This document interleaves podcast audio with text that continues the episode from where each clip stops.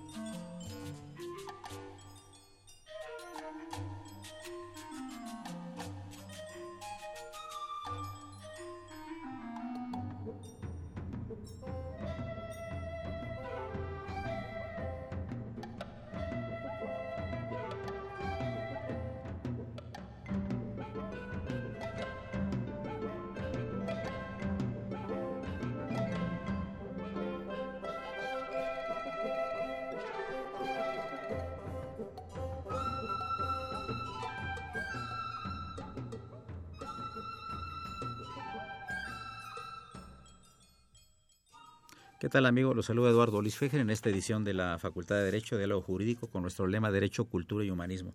Pues felicidad al padre Cronos por la música que trajo el día de hoy, porque cada semana le pedimos su renuncia con carácter revocable y ahora no se la vamos a pedir, ¿eh? trajo bonita música. Un gusto tener aquí en, entre nosotros al licenciado Gilberto Adame López, distinguidísimo notario, distinguidísimo profesor de la Facultad de Derecho y además presidente del Colegio de Derecho Civil de la UNAM y yo agregaría gran historiador. Gilberto, un gusto tenerte aquí en, el programa de Radio Red. Muchas gracias, querido maestro. Muchas gracias, muchas gracias.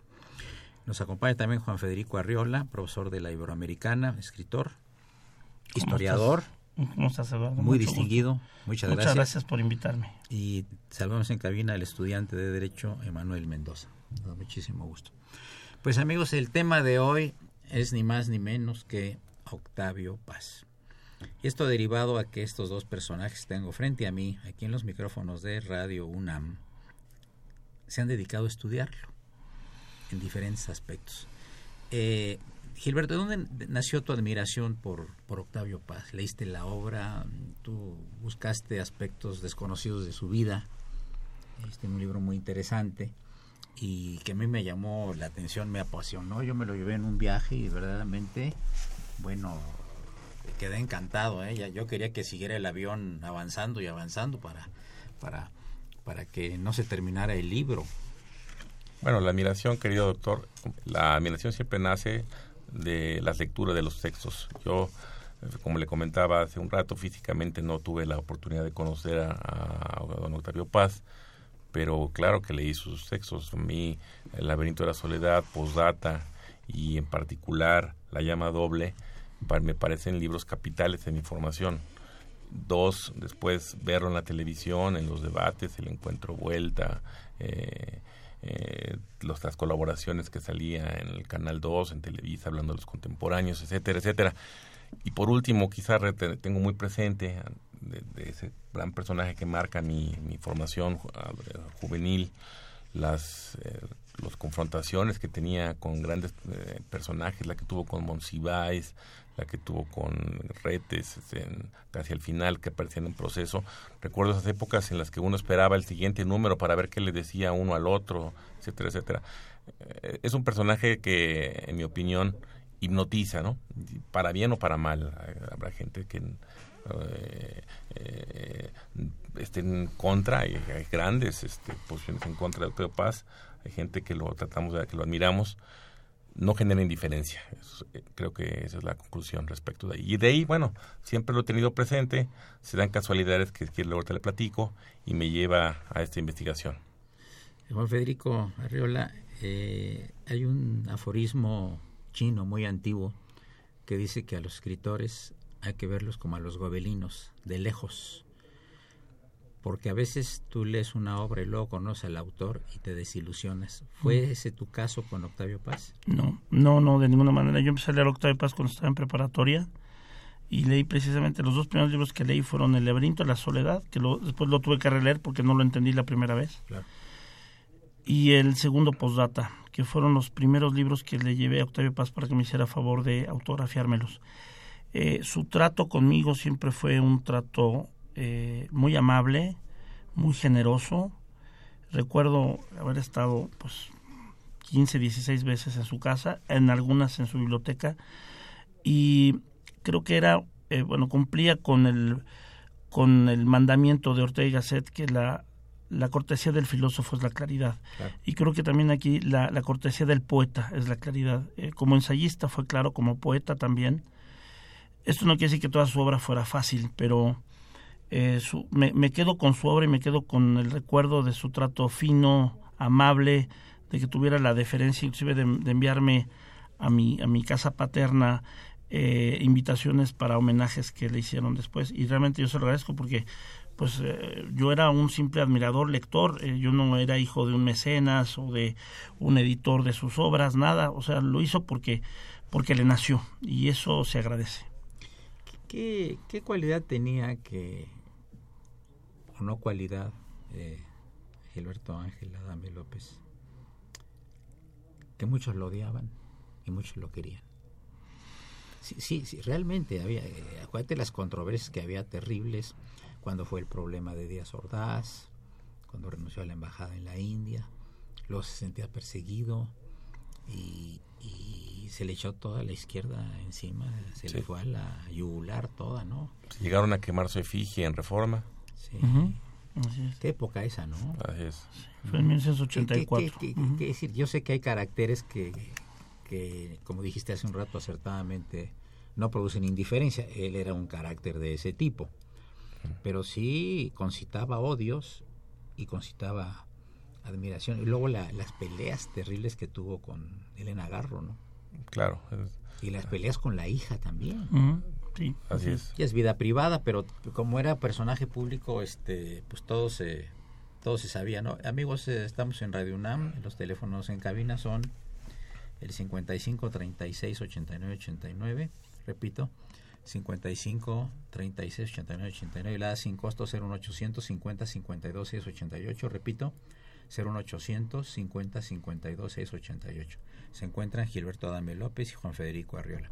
¿Cuál era, qué, era lo que hacía que hubiera tanta controversia en su persona? Porque ha habido personajes que han sido muy controvertidos, pero tan controvertidos como él en el siglo XX, muy pocos, ¿eh? En ese altísimo nivel que tenía. Sí, Bueno, yo creo que eh, Octavio Paz, con Octavio Paz, se nos, la, la, desaparición de Octavio Paz implicó para nosotros la pérdida del último gran intelectual total mexicano. Es decir, un tipo de una sapiencia impresionante, prácticamente me hacía una enciclopedia ambulante, ah, podía hablar de muchísimos temas, los, dominaba, y en ese contexto yo creo que sus opiniones, su lucidez, a veces no acomodaba.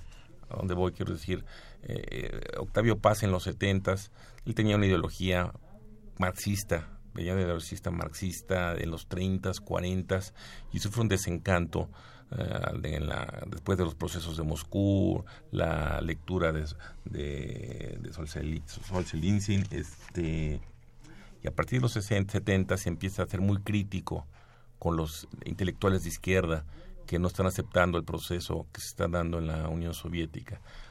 Y es muy claro en la, confrontación.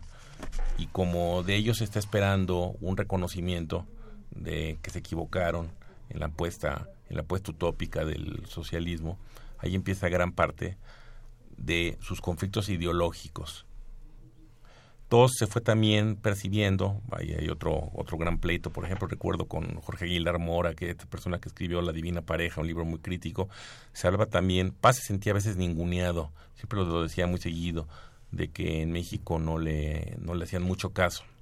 Como que tenía más reconocimiento en el extranjero. Así es. Amigos, llegamos a la parte inicial del programa, el primer, los primeros 15 minutos. Les recuerdo que se encuentran en cabina el licenciado Gilberto Adame López y el, doctor Juan Federico Arrel. Soy Eduardo Luis Fejer, continúen, es el 860, es tu radio Universidad Nacional Autónoma de México, el alma mater del cuadrante. Gracias.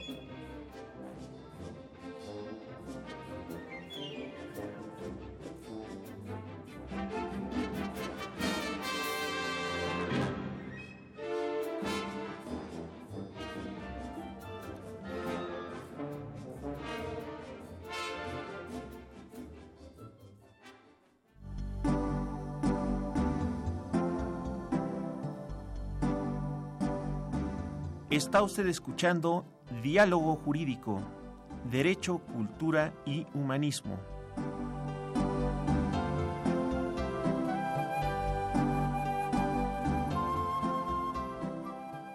A través del 860 de AM.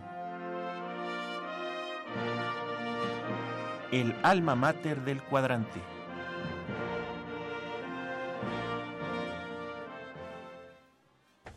Amigos, continuamos con el programa relativo al maestro Octavio Paz. Yo, yo conocí también a Octavio Paz hace, hace muchos años. Eh, iba por él a su casa, a la calle de Lerma, y caminábamos todo el paseo de la Reforma para llegar a la zona rosa y seguíamos platicando, tomábamos café y regresamos. Los temas que yo recuerdo que él me trató y que platiqué con él, ya hablaba él del racismo, de la discriminación. Sí y de la intolerancia. Eh, el laberinto de la soledad es, un libro de mucha avanzada. Se dicen que es una secuencia del anterior, ¿no? De, bueno, de alguna manera, del escritor anterior.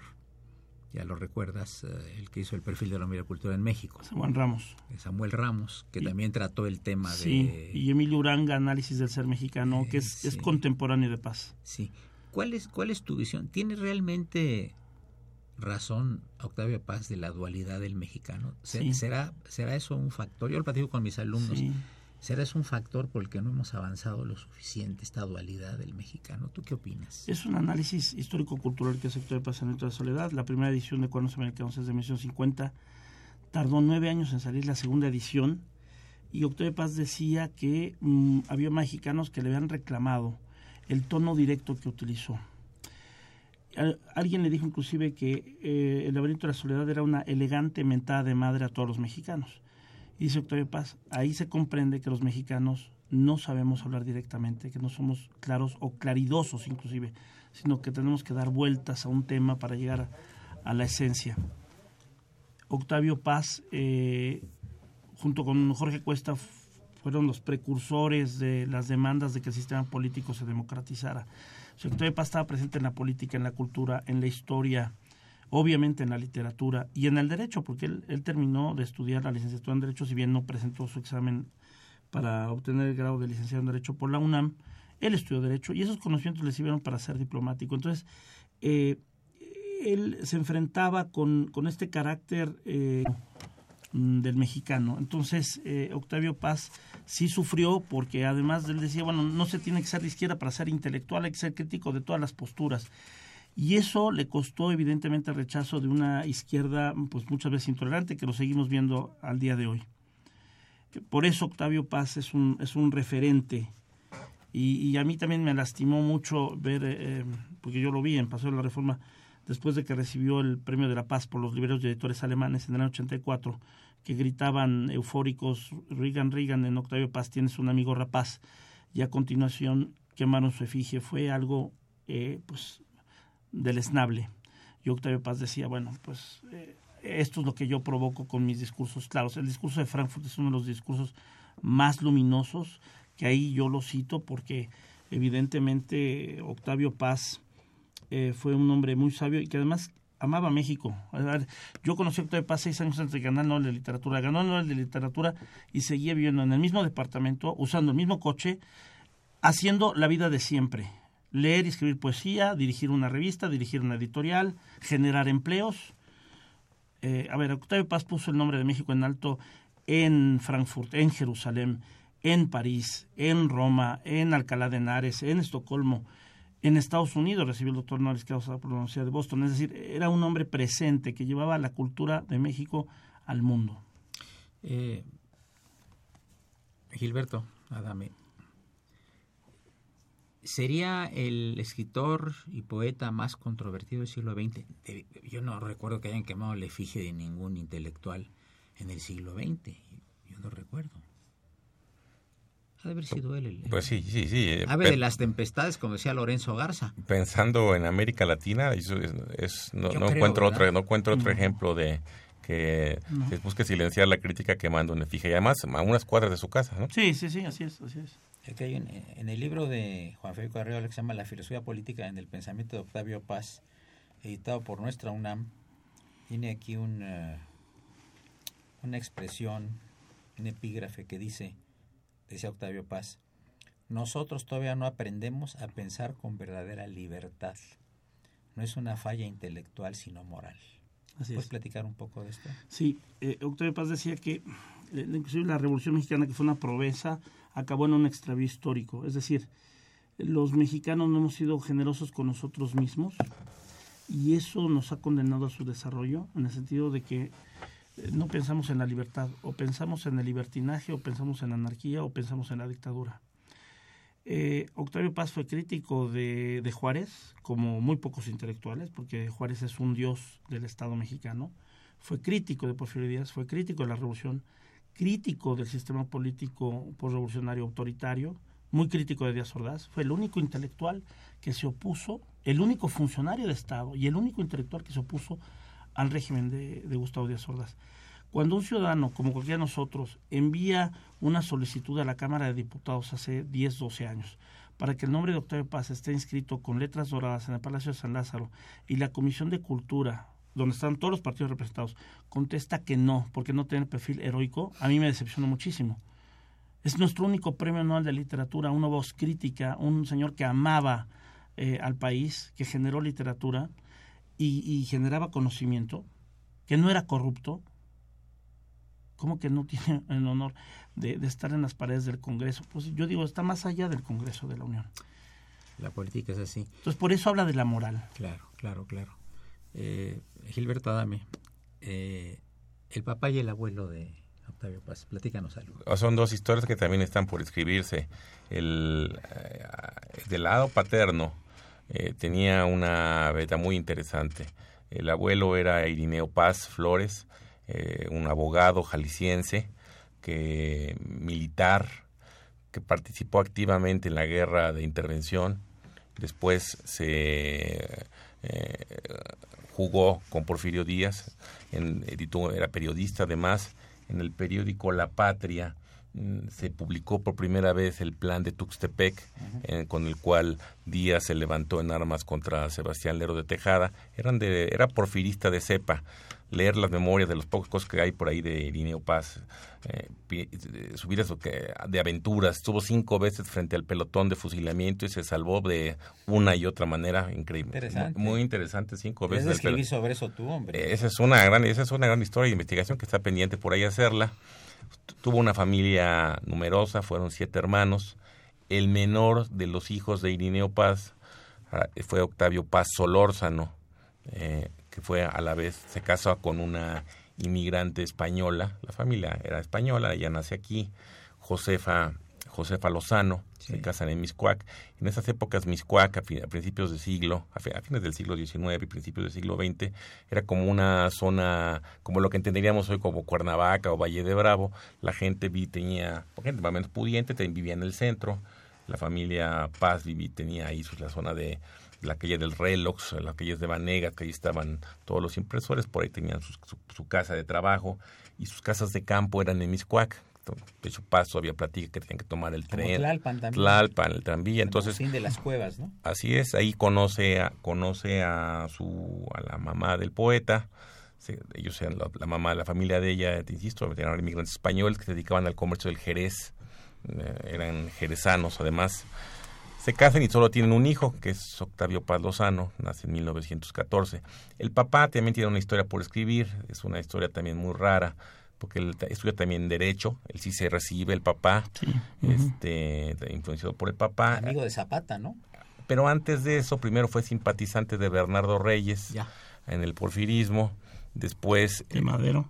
De Madero, son medio huertistas, es algo que ahí hay que matizar, y acaba con Zapata, pero se va a los Estados Unidos exiliado, regresa y está, es diputado en 1920-22 está muy ligado con Antonio Díaz Soto y Gama. y, luego, pues, Pato, no lo, digo, no lo digo yo, lo dice, lo dice sus poemas, un terrible problema de alcoholismo lo va, lo va, lo va derrumbando, minando, así es. lo acaba. Antonio Díaz Soto y Gama fue profesor de Octavio Paz en la Escuela Nacional Preparatoria. Y había un conocimiento previo. Eh, y en la Facultad de Derecho también. Ah, sí, eso no lo sabía. Ah, también había dado clases en la Facultad de Derecho. Entonces, está, está por escribirse todo esto, ¿verdad? Todo eso, sí. Sí, el linaje de Paz es muy interesante. ¿eh? Se vuelve, cuando muere Irineo Paz, que, este, bueno, después, años después, la calle de Irineo Paz, que está en Miscuac, que está la famosa casona, era la calle de Cuauhtémoc, y por instancias de Octavio Paz Solórzano logró que le cambiaran el nombre y se le reconocía que era el decano del, del periodismo en México, el padre. Yo vi una fotografía de la mamá de Octavio Paz en su casa, era una foto eh, en un marco, era una señora muy guapa y muy elegante. Se ve, es más, él se parece mucho a su mamá. Los rasgos de paz son más bien del lado lozano. Los, ojos azules son del lado lozano, ¿no? Exactamente. Sí, y su perfil es muy, era, él decía que se parecía más de forma de ser a la familia Paz, pero eh, fisiológicamente a la familia Lozano. era como criollo. Sí. Más o menos sería, digamos. Así es, sí, sí. Él siempre, él siempre, él siempre recordaba su beta española, su herencia española. Ajá interesante, sin, hermanos y sin hermanas, solo en esa casona. Y bueno, voy a contar, ahí, ahí en el libro platico, hay una media hermana, que el mismo Paz platica de ella, la menciona muy, pero mm, tuvo un... Eh, bueno, él, él, se entera de que existe, según el relato de Paz, el padre de Paz muere de una manera terrible eh, en Los Reyes La Paz. De hecho, la única calle que yo conozco que se llama Octavio Paz está en el Boulevard de esa zona, hacia el Camino de los Reyes. Poca gente sabe que la calle se llama Octavio Paz no por el poeta, sino por el papá. Que murió ahí. Que murió, que murió, ahí, que murió ahí porque se, eh, para tomar el tren de los Paz a Miscua, que era, venía del domingo de una farra de una feria de pueblo, se cayó del tren y lo despedazó el tren. Eh, y cuenta Octavio Paz que después un amigo de su padre le comenta que tenía una media hermana, que si quería conocerla, Paz no revela mayores detalles, los que estamos de chismosos en la historia ya la encontramos. Ella también, la Paz estuvo muy metido, le ayudó mucho a ella. Ella también trabajó en el servicio diplomático, pues, vio por ella. ella también para la historia, pues tampoco nunca se casó y no dejó hijos, entonces por ahí no hay sobrinos de... Yo me enteré de este dato por tu libro, Ángel. O sea, yo no tenía conocimiento de una media hermana de Octavio Paz. Bien, a mí llegamos a la parte media del programa. Les recuerdo que se encuentran con nosotros los licenciados, el doctor Gilberto Adame López y Juan Federico Barriola. Soy Eduardo Luis Fejer, es el 860, el alma mater.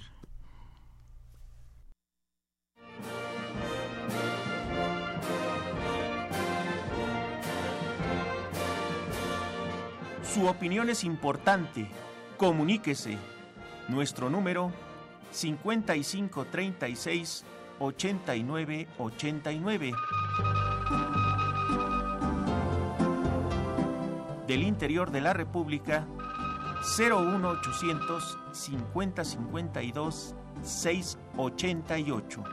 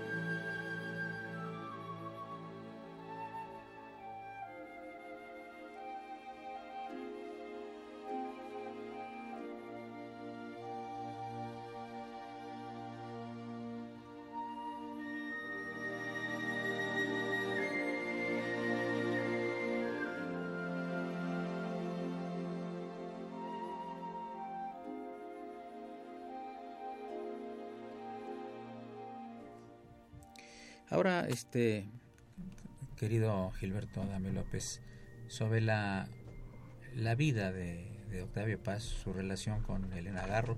Se casaron ellos muy jóvenes, luego se fueron a, a un congreso de la juventud socialista ya en España, ¿no? En Valencia. En Valencia. Y eh, era muy guapa Elena Garro cuando era jovencita, ¿no? Sí, era muy, guapa. atractiva, ¿no? También ¿Y, él ¿Y él también?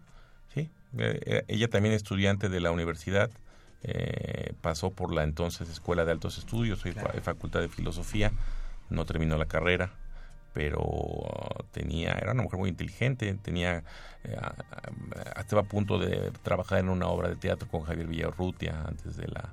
Hija de, españoles también. Hija de, inmigrantes españoles, también, así es. Y, y la, hubo esta controversia, ¿no? De las peleas que tenían ellos y con la hija. ¿Y qué nos puedes platicar sobre eso que puede ser interesante para el auditorio? Bueno, uno, eh, eh, afortunadamente han aparecido cartas. Ellos se casan en el 37, el romance empezaría entre finales de 34 35, por ahí hay las cartas de entre ellos de 35 y cartas de 37. Las Paz era un tipo por no están las cartas de ella, están las cartas de él hacia ella, Paz era un tipo muy celoso como bien como bien dice dice don Eduardo se casan para inmediatamente después irse a, este congreso de Valencia. Vale la pena para conocer la, la, versión de ella leer las memorias de España de Valencia que ella platica platica otra historia es un texto de referencia. Regresan y a los dos años tienen también a su única hija solo la pareja tuvo una hija Elena Pazgarro Elena con H, ¿verdad? Elena con H, la segunda, eh, la primera, Elena era sin H y Paz se, lo, se la, empezó a llamar así con la H y luego ella en sus papeles oficiales puso la H, la, la misma Elena Garro. La relación fue, pues eran dos talentos, dos monstruos de la literatura y era una gran escritora. Y empezó desde que eh, hubo creo que los grandes problemas en el punto de vista de relaciones y desde el punto de vista económico. Siempre tuvieron muchísimos problemas económicos en la etapa en la que se van a los Estados Unidos, que Paz consigue esta beca Guggenheim. ella va, él, ella se regresa. Eh, y poco a poco la relación se va transformando, ellos lo dicen también, no, no, no estoy inventando, se va transformando en una relación abierta en la que cada uno toleraba a los amantes del otro. Ahí están las cartas del de el amorío que tuvo Elena Garro con Joe Casares, ¿no? El gran amigo de Borges. Así, es. Coautor, inclusive, de Borges. Coautor, sí. Antes de pasar a preguntarle algo sobre el libro de la filosofía política en el pensamiento de Octavio Paz a Juan Federico Arreola, tengo dos llamadas del autor para contestarla. Dice el señor Carlos Maldonado, yo odio a Octavio Paz porque traicionó a la izquierda y prefirió recibir premios a estar comprometido en su lucha social traicionó a la guerra civil española. ¿Qué opinas de esto? A ver, em, yo, creo que no traicionó a la izquierda, yo creo que la izquierda se traicionó a sí misma. Eh, debemos recordar que Fidel Castro, que, que Octavio Paz era de los pocos intelectuales latinoamericanos que en su momento, ya en los años 60, criticaba los excesos de Fidel Castro. Eh, Fidel Castro vino en 1988 a avalar un fraude electoral. Traicionó a Cuauhtémoc Cárdenas y a la izquierda democrática. Entonces, eh, Octavio Paz sabía de lo que estaba hablando, de esta izquierda rancia, autoritaria, que llegado con rasgos totalitarios. Octavio Paz creyó en Andrés Gide cuando le hablaba de los excesos soviéticos, de, las, de, los, de las famosas purgas, que hasta el término es chocante. Octavio Paz fue de los primeros en criticar a Stalin y en defender a Trotsky. En itinerario, Paz dice, claro, tenían que matar a Trotsky donde residía su fuerza, en su cerebro. Porque el pioletazo es sobre la, cabeza de Trotsky. Entonces, Octavio Paz fue siempre muy crítico de la izquierda, de la derecha, del, de, también del, mecanismo ciego que es el libre mercado. Eh, y claro que recibió premios por su obra. Cuando ganó en el 63 el gran premio de poesía, pues fue por su, por su obra. O sea, él no traicionó a ninguna izquierda. Él era crítico y como intelectual hay que ser crítico de todos. El problema es cuando se deja de ser crítico y sobre todo autocrítico. Entonces, eh, con todo respeto al señor Maldonado, yo creo que Octavio Paz no traicionó, yo creo que la, la, izquierda se sigue traicionando. Octavio Paz decía en esos textos que la izquierda mexicana no, es, no está débil porque está dividida, sino que está dividida porque es débil y sigue estando débil y yo presagio que en 2018 se va a presentar muy dividida, muy escindida, sin mayor fuerza. Don Agustín Mondragón de la Ciudad de México dice, la vida de Octavio Paz fue ambivalente y muchas veces cambió su criterio demostrando su inestabilidad filosófica. Ángel. No, yo creo que durante la vida de todos nosotros, claro que vamos madurando y vamos entendiendo. Paz lo que tuvo el valor fue de reconocer en qué se equivocó. Ahí están los poemas también. Pasado en claro es un poema bellísimo en el que Paz reconoce que hicimos el bien, que hicimos el bien, dice por ahí, pero nos equivocamos en el método. Es decir, Paz, como muchos en los 30, que fue un cambio, una época de gran transformaciones sociales, pensaron que el socialismo era el camino. Lo que no tuvieron muchos fue el valor de reconocer que se equivocaron. Claro, sí, sí. Eh, Harriet Jones de Verónica nos dice saludos. ¿Existe, ¿Existe, una moneda conmemorativa de Octavio Paz? ¿Podrían comentar algo al respecto? Sí, es una moneda de 20 pesos. Ah, ok. Eh, yo conservo una, por cierto. Mm, ahí la tengo en mi buró. Eh, y bueno, qué bueno que, que Octavio Paz es recordado eh, en una moneda, está su obra presente. Y, y, bueno, yo creo que también es momento de decir que, que Octavio Paz, como buen filósofo, porque era un amante del saber en el estricto sentido nominal de la palabra, en su última aparición pública en la Casa Alvarado en diciembre del 97, teniendo a un lado al presidente Ernesto Cedillo, dijo Octavio Paz estas palabras, ojalá México encuentre a su Sócrates, es decir, a su conciencia. Y en el 2016, o sea, 19 años después de estas palabras, cuatro meses antes de que muriera el poeta, yo sigo viendo que hay una carencia de, ética y de lógica en el ambiente público de este país.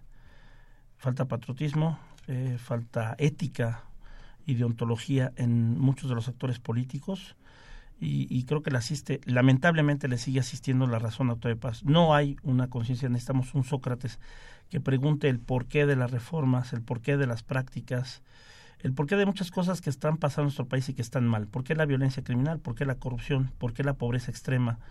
Porque sigue habiendo esta desigualdad tan extrema que se debe pues al lavado de dinero, a prácticas monopólicas, o sea, contra la Constitución, contra el Código Penal. Eh, eh, estamos mal y, y, creo que Octavio Paz es necesario para nuestra vida. Yo creo que debería ser una lectura obligatoria para todos los mexicanos de entrada el laberinto de la soledad. Eh, yo quisiera que leyeras la dedicatoria que te hizo Octavio Paz en tu libro La filosofía política en el pensamiento de Octavio Paz. En 1993, cuando, cuando le llevé mi tesis doctoral, Teoría General de la Dictadura que defendí en la Universidad Panamericana, eh, Octavio Paz eh, lo recibió con muy buen agrado. Yo le prometí que yo iba a hacer un libro sobre su pensamiento, que bueno, pues evidentemente pues salió 10 años después, o sea, no me dio tiempo de escribirlo cuando estaba en vida, y entonces él me escribió en un, en un libro que yo llevaba que se llama Versiones y Diversiones, la siguiente dedicatoria, a Federico Arriola, que ama la poesía y escribe de filosofía política, afectuosamente Octavio Paz. Y es que es verdad, yo amo la poesía y escribo, y todavía sigo escribiendo de filosofía política, que es una, es una de, mis asignaturas favoritas.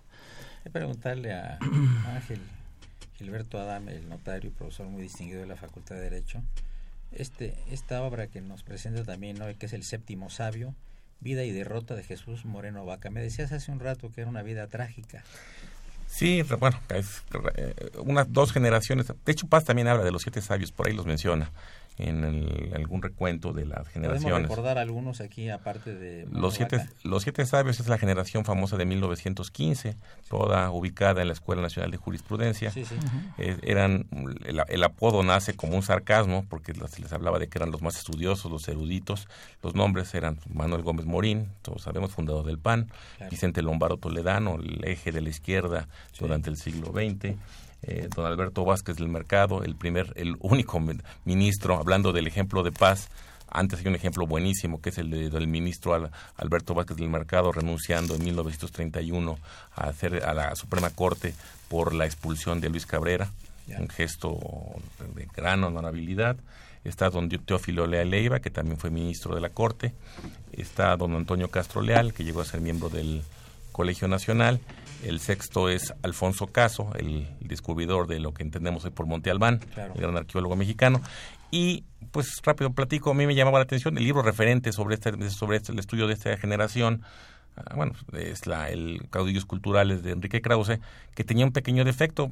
ese libro platicaba que iba a hablar de la vida de siete hombres y nunca encontré qué pasó con el séptimo. Me dediqué a investigar también, eh, Jesús Moreno Vaca, qué había pasado con él y bueno, no quiero platicar mucho porque ahí está el libro, pero en algún momento era un tipo muy, muy, muy respetado de su generación, él también de Parral, igual que Gómez Morín, se hizo muy famoso porque la ida de, de Díaz hacia Ciudad Juárez para el encuentro con el presidente Pershing, este Taft, perdón, es el primer el primer encuentro de el, primer encuentro de presidentes en, para en Chihuahua y un pequeño niño en los eventos que le hace el, gobernador Krill, un pequeño niño hace un enorme discurso y es Moreno Vaca, se impresiona a Díaz, lo becan en la Ciudad de México, se viene para acá, eh, hace una carrera brillantísima en la facultad, él acaba primero que todos ellos la carrera y se vuelve juez penal en esta época de los juicios orales era uno de los juicios de las épocas, en los grandes juicios de los casos de, de esta la señorita México que mató al marido. Eh, María Teresa Landa. Landa, de esas épocas de los grandes casos y los grandes jueces, querido Moeno. Querido Moeno, claro. Así es. La vida de él tiene un fin trágico. Ya no quiero platicar mucho. Doña Berta Hernández dice que le parece el programa extraordinario y, y el laberinto de salud le gusta y nuestros días y los últimos capítulos están muy interesantes. Léanlos y es de admiración lo que escribe. Bueno, todo lo que escribe Paz es de admiración, ¿no? Definitivamente. Lo que, bueno, lo que, lo que asienta en el laberinto de la soledad sobre que los mexicanos tenemos fascinación por las máscaras tiene una indudable vigencia. Lo vemos en Marcos, en Chiapas, en el tapadismo político, en los luchadores, este misterio de que el santo le están quitando la, máscara, quiere saber quién es y no lo logra tenemos Ahora, pero tenemos ahora hasta payasos asesinos. Sí, payasos asesinos. pero, pero la máscara es real y es virtual. La máscara revela, dice él. Sí, así es. Entonces es muy interesante todo este juego cultural que hace Octavio Paz con, con el laberinto de la soledad. Interesante. Amigos, llegamos a la penúltima parte del programa. Les recuerdo que se encuentra el licenciado Gilberto Adame López distinguido notario, profesor de la Facultad de Derecho y presidente del Colegio de Derecho Civil de la Facultad. así como el doctor Juan Federico Arriola, profesor de la Universidad Iberoamericana, escritor y periodista. Gracias por su atención, pero continuamos en unos minutos más.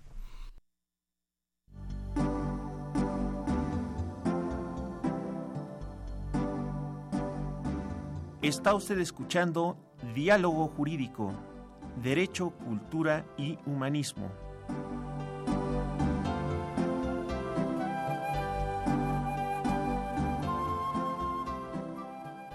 A través del 860 de AM. El alma mater del cuadrante.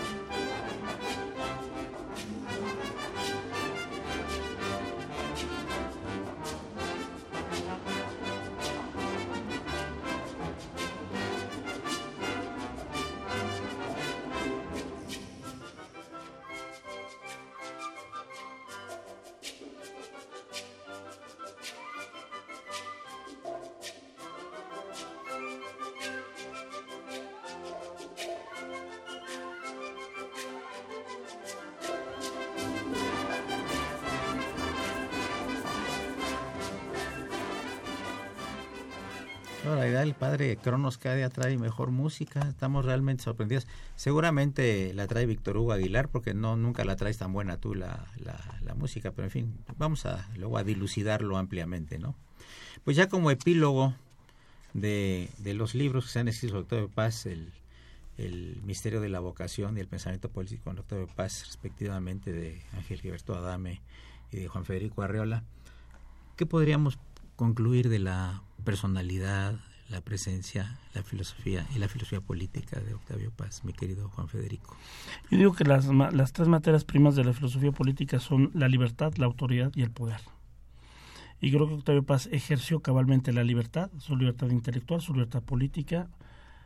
Él ejerció autoridad, tenía autoridad intelectual, autoridad epistemológica propiamente hablando, y fue un crítico sistemático del poder la única crítica que yo deslizo en mi libro fue eh, que Octavio Paz nunca se quiso referir en términos claros del fraude electoral de Salinas. Salinas prometió una probable Secretaría de Cultura, que ahora ya es, con la culta, y Octavio Paz no, eh, no quiso pronunciarse en contra del fraude electoral, aunque en el 94 es especialmente crítico el gobierno de Salinas, eh, creo que en eso Octavio Paz, digamos, enmienda su error de no haber condenado el fraude electoral del 88, por el cual Carlos Salinas llegó ilegítimamente al poder.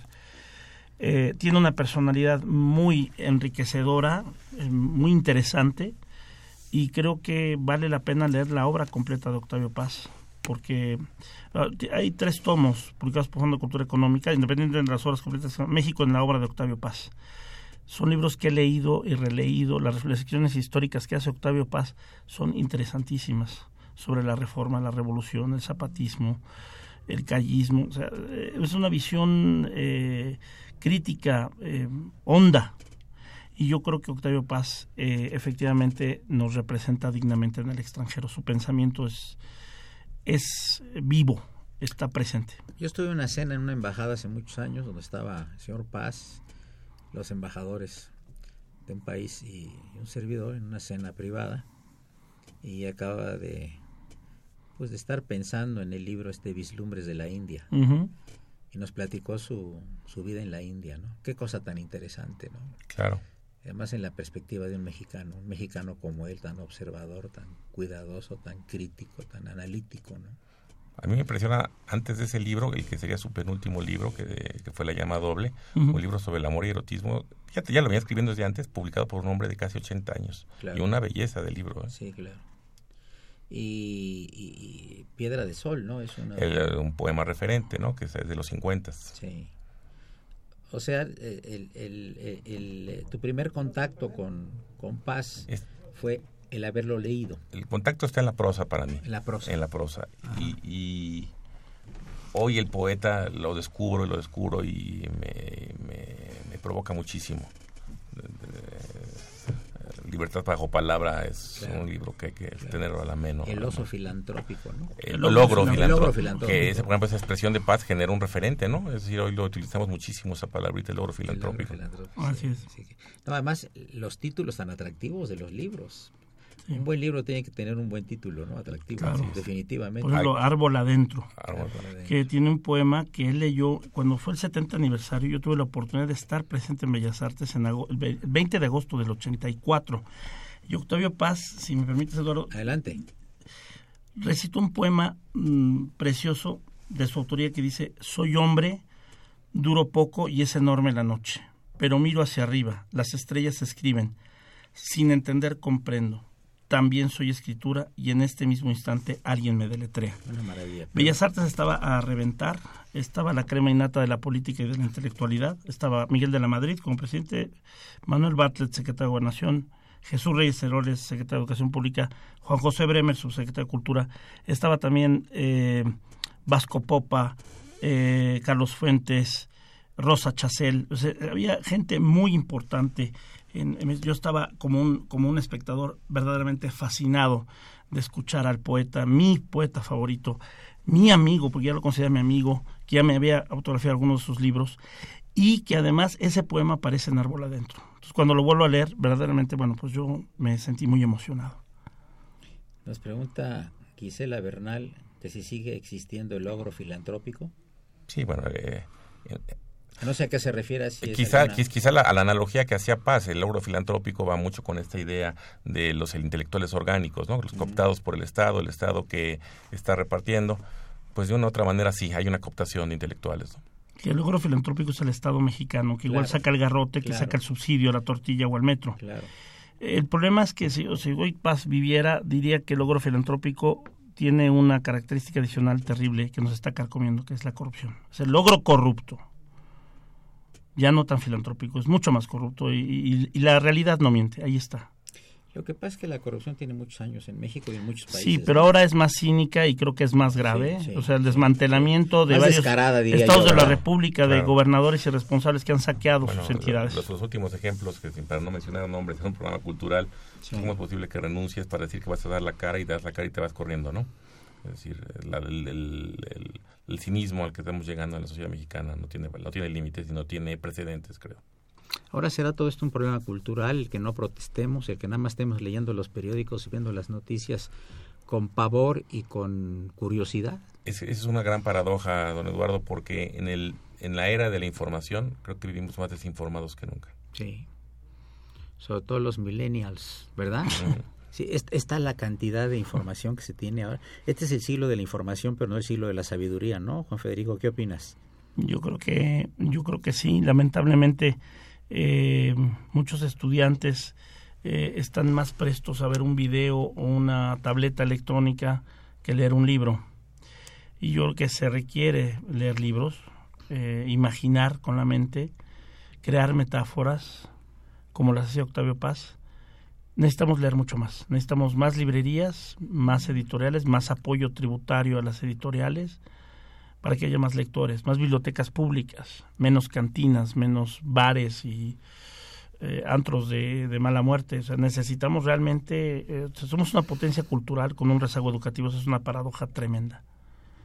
Es muy complicado el tema, pero yo trato con los alumnos de la facultad, yo creo que ustedes también, de que el abogado no, no sea estrictamente el dedicado así estrictamente que es nuestra profesión solamente a la cuestión del derecho sino que se ornamente con cuestión cultural un abogado culto como eran los del siglo XIX que eran escritores y que eran pues y los del siglo XX que eran escritores eran poetas eran pintores ¿no? Claro, es decir, esos, esos grandes maestros los veía uno en el, debate público, en el debate de las ideas. Eh, y eso ya no lo estamos viendo. Los abogados poco a poco hemos ido perdiendo ese, ser referentes culturales, que se toma una decisión, no ve uno, como veíamos antes, la opinión del, del, referente intelectual. Ese, ese gran último intelectual que perdimos se llamó Octavio Paz. Sí. Es, es, es, una tristeza porque siempre eh, el poder debe tener críticos sanos y el poder no solo debe estar recibiendo adulaciones, ¿no? si estás adulando demasiado al rey, al rato acabas con el rey, acabas con todo, ¿no? Pasa lo que está sucediendo en el país ahorita quizá. El propio Maquiavelo en El Príncipe le dice al príncipe que no se deje adular, porque si, si es adulado lo apartan de la realidad. Y fuera de la realidad un príncipe no sirve para nada. Tenía una frase Sigmund Freud, decía, contra las críticas me puedo defender, contra los elogios estoy indefenso. Claro. Bien, amigos, pues muchas gracias, muchas gracias, gracias Eduardo Gilberto Adame López distinguidísimo jurista, profesor de la facultad, notario y presidente del Colegio de Derecho Civil de la UNAM. Muchas gracias por tu presencia y comentarios y tus libros. Un honor. Gracias, Muchas gracias. Doctor Juan Federico Arreola, amigo de tantos años, admiradísimo amigo, profesor de la Iberoamericana, distinguidísimo escritor. Muchas gracias por tu presencia y comentarios. Muchas gracias, Eduardo. Saludos a Manuel Mendoza, que se encuentra aquí en cabina y fue una operación de don Gerardo Zurrosa, a quien saludamos con el afecto de siempre. La imagen siempre grata del padre Trejo, que por cierto está a punto de que nos traiga en 15 días el primer ejemplar de su nuevo libro que será debidamente presentado y previamente diremos cuándo y dónde y en qué circunstancias. Muchas felicidades. Asistencia de producción Raúl Romero Escuti, el niño de la radio, Bolívar Avilés, el conquistador de la cabina, Víctor Aguilar, que hace su nido en la cabina, y David Salinas, el malvado de Yuma, que no vino el día de hoy. Soy Eduardo Luis Fejer, la mejor de las tardes, y sigan continuando en el alma mater del cuadrante que red Universidad Nacional Autónoma de México. Muchas gracias y muy buenas tardes.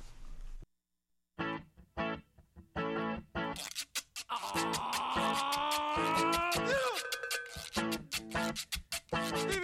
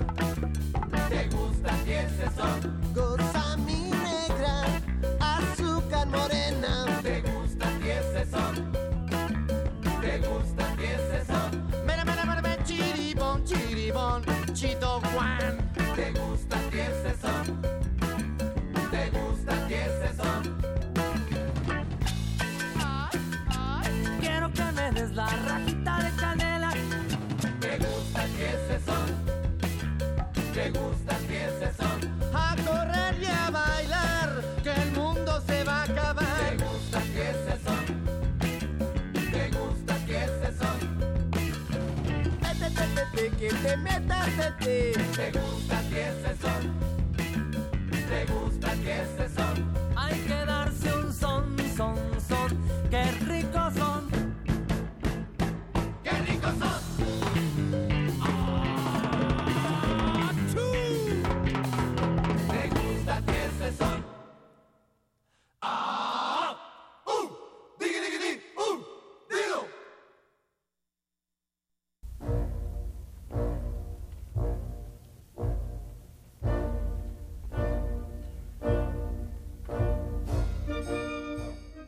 Diálogo Jurídico fue una coproducción de Radio UNAM y la Facultad de Derecho.